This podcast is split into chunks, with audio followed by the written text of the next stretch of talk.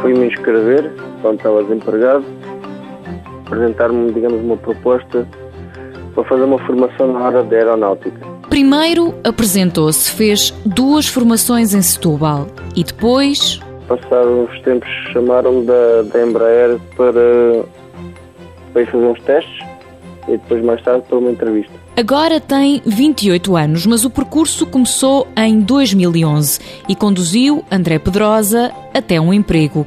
Apesar de estar em Évora e ser de Leiria, todos os quilómetros valem a pena. Vale sempre a pena, né? Porque se arranja, o objetivo é arranjar trabalho. Eu acho que sim, acho que é, é positivo. Antes de se inscrever no Instituto do Emprego e Formação Profissional, André Pedrosa concluiu o 12 ano e passou por vários sítios. Tinha andado na construção civil e depois tinha estado na restauração algum tempo, pouquinho tempo. Agora trabalha na Embraer há mais de dois anos. Fui logo contratado. Uh, tive sorte de não fazer estágio, mas agora acho que toda a gente, ou quase, não é toda a gente, mas uma grande parte do pessoal que está a entrar agora faz o estágio profissional de um ano.